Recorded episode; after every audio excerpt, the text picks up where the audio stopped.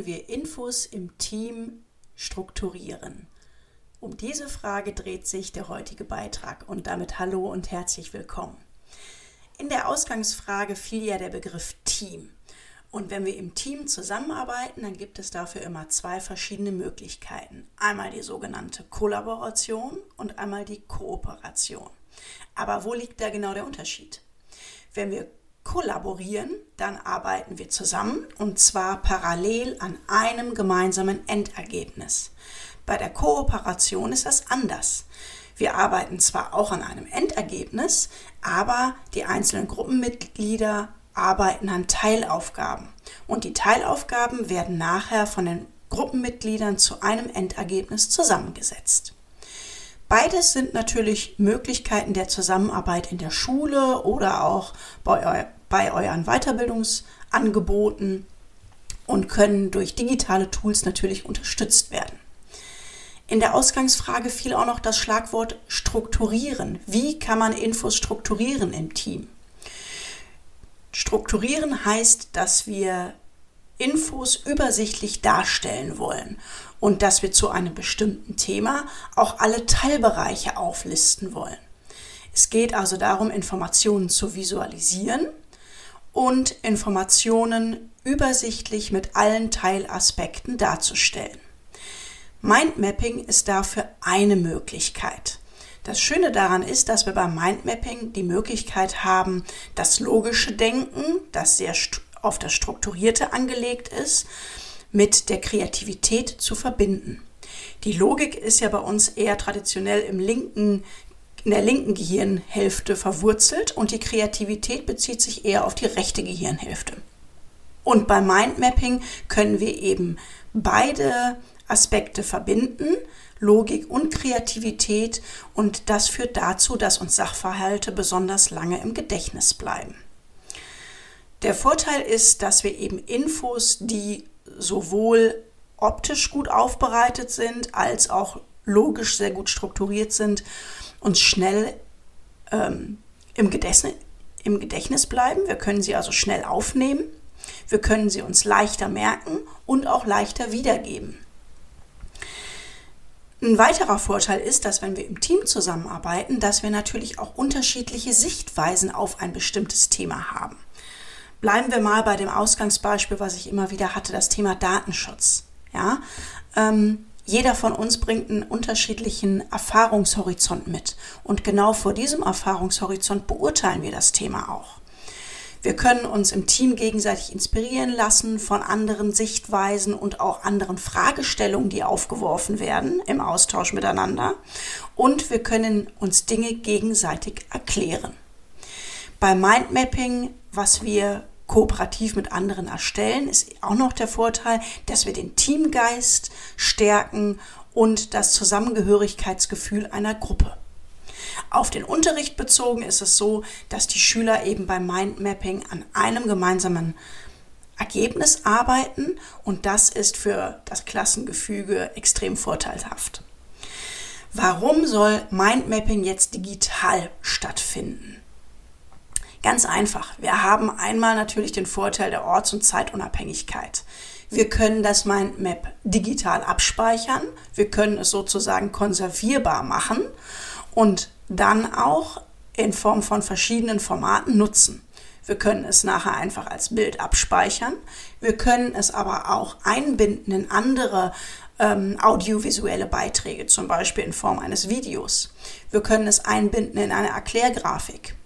Und wir haben natürlich bei dem digitalen Mindmap die Möglichkeit, es in der nächsten Stunde wieder zu verwenden und daran weiterzuarbeiten alle Teilnehmer einer Gruppe haben immer Zugriff darauf. Das heißt, es ist nicht schlimm, wenn mal jemand krank wird oder nicht da ist oder vielleicht die Gruppe wechselt. Und wir können ein digitales Mindmap im nächsten Jahr, in der nächsten Lerneinheit, vielleicht in einer anderen Klasse wiederverwenden. Wir können uns Feedback einholen und das Ergebnis verbessern kommen wir zu konkreten Szenarien, die wir umsetzen können in der Schule, wenn es darum geht, Informationen im Team mit Hilfe von Mindmaps zu strukturieren. Das erste Szenario ist das, dass wir natürlich klassen- und stufenübergreifend arbeiten können. Wir könnten also unser Mindmap zum Thema Datenschutz in einer Jahrgangsstufe von zwei Parallelklassen gleichzeitig erarbeiten lassen und so voneinander und miteinander lernen. Wir können aber auch kooperative Projekte mit außerschulischen Lernorten fortsetzen. Wir können nämlich zum Beispiel auch Experten außerhalb der Schule befragen. Gerade für das Thema Datenschutz ist das natürlich extrem interessant, weil wir vielleicht auch mal ähm, einen Anwalt mit einbeziehen können oder die Unternehmenssicht. Es gibt viele verschiedene digitale Tools, die ähm, die kooperative Erstellung eines Mindmaps online fördern.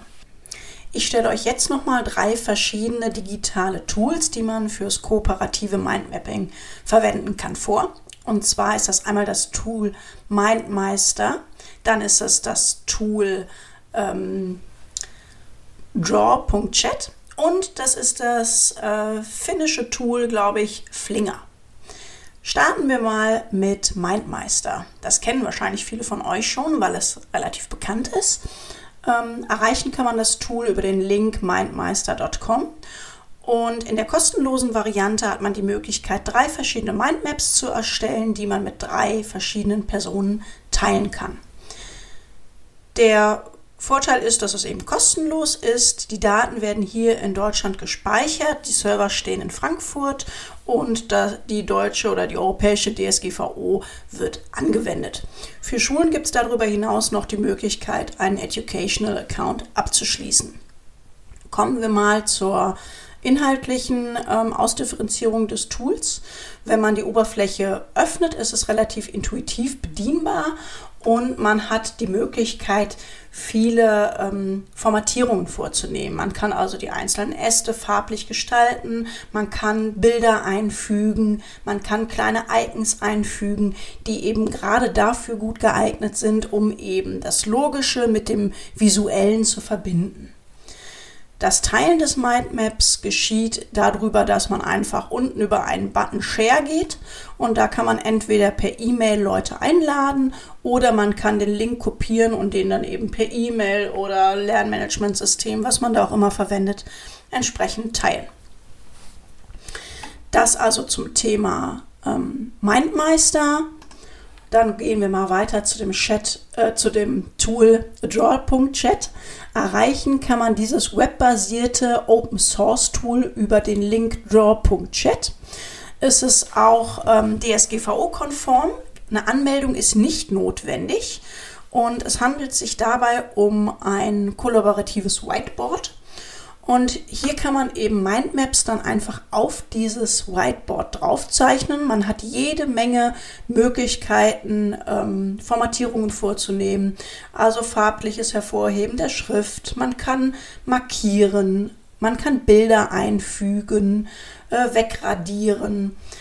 Darüber hinaus bietet das Tool noch die Möglichkeiten, Chat, ähm, per Chat äh, Voice-Nachrichten zu verschicken oder auch eine Videokonferenz zu starten oder Textnachrichten in einem Chat zu teilen. Und ähm, das Mindmap oder das Whiteboard in dem Fall kann man eben freigeben, indem man einfach den Link verschickt. Wie ich zu Beginn schon gesagt habe, ist das eben ein Open Source Programm, hält sich auch an die DSGVO und ähm, das Einzige, was dann eben entsprechend getrackt wird, ist die IP-Adresse. Ich finde es aus dem Grund schön, weil es eben wirklich unbegrenzt nutzbar ist. Äh, wir können unbegrenzt viele Mindmaps auf dem Whiteboard anlegen. Wir können auch unbegrenzt viele Teilnehmer zu diesem Whiteboard eben einladen und gerade eben die Kommunikationsmöglichkeiten per Sprache oder Videochat oder per geschrift, äh, schriftlichen Notizen, schriftlichen Mitteilungen finde ich äußerst praktisch. Dann kommen wir mal zum dritten Tool, was ich euch vorstellen möchte. Und zwar ist das das Tool Flinger. Aufrufen kann man das über die Seite flinger.fi. Es ist ein finnisch, finnisches Tool, ist auch datenschutzkonform und man kann unbegrenzt viele Mindmaps anlegen. Die Menüführung in dem Fall ist so ein bisschen gewöhnungsbedürftig. Man hat oben rechts nämlich die Möglichkeit, Farben zu wählen. Dann gibt es so ein kleines Dropdown-Menü, wo ich entsprechend verschiedene Formen hinzufügen kann. Square, Cycle, Person, Title, Subtitle, Text zum Beispiel. Und dann gebe ich rechts daneben in einem kleinen Feld den tatsächlichen Text ein. Und dann kann ich eben diese einzelnen Symbole entsprechend an die Stelle, wo ich sie haben möchte, schieben und kann eben das Mindmap dann auch entsprechend erstellen. Teilen kann ich das Mindmap einmal über einen QR-Code, der automatisch angezeigt wird. Den kann ich also entweder einfach über den Beamer anzeigen oder ich kann eben auch einen Link entsprechend freigeben und in der linken Leiste wird auch automatisch ein Access Code angezeigt, also ein Zugangscode, den die Schüler dann eingeben können. Auch hier gibt es keine Beschränkung der Anzahl der Mindmaps, die ich erstellen kann und auch die Personenanzahl ist unbegrenzt. Mein persönliches Fazit ist, ähm, dass ich mich für Flinger entscheiden würde, weil das einfach für die Möglichkeit der Erstellung eines Mindmaps am geeignetsten ist. Ich habe eben keine Beschränkung der Person und nach so einer ganz kleinen Einarbeitungszeit kann man auch super damit arbeiten und hat sehr schöne Möglichkeiten der Formatierungen und Einfügen der Bilder. Ich würde, würde euch empfehlen, einfach mal diese drei Tools zu testen. Schaut euch die mal an und dann könnt ihr euch individuell entscheiden, für welches ähm, der drei Tools ihr euch entscheidet. Gehen wir nochmal zurück zu konkreten Einsatzmöglichkeiten für den Unterricht. Kooperative Mindmaps könnt ihr nutzen, um im Unterricht Ideensammlungen mit euren Schülern zu erstellen, zum Beispiel um Probleme zu lösen oder auch um kleine Projekte zu planen, also zum Beispiel einen Klassenausflug. Ihr könnt ähm, unterrichtsbegleitend eine Themensammlung erstellen. Also wenn man quasi ein bestimmtes Unterrichtsthema behandelt, kann man in diesem Mindmap immer wieder die Fakten und das Wissen, was erarbeitet wurde, ergänzen. Wir können ein Mindmap als Vorbereitung für eine Leistungsbewertung, also zum Beispiel ein Test, Klassenarbeit, anlegen lassen oder auch das Mindmap selber als Leistung bewerten. Was die Methodenkompetenz angeht, wird natürlich entsprechend gefördert, dass die Schüler eben das Lernen lernen. Wir geben ein Instrument an die Hand, mit dem die Schüler eben ihr eigenes Wissen strukturieren können. Wir können Mindmaps einsetzen, um Vorträge vorzubereiten oder auch um Mitschriften bei Vorträgen anzufertigen. Und ähm, wichtig ist eben, dass in dem Fall Strukturen erkennbar werden, aber auch im Nachhinein vielleicht Feedback Feedback zu den bestehenden Mindmaps eingeholt wird und ähm, Lücken aufgedeckt werden und dann eben entsprechend die Mindmaps vervollständigt werden. Das war mein kleiner Input zum Thema, wie kann man Infos im Teams strukturiert erarbeiten und sammeln. Ähm, Feedback ist immer gerne erwünscht und damit macht's gut und einen schönen Tag.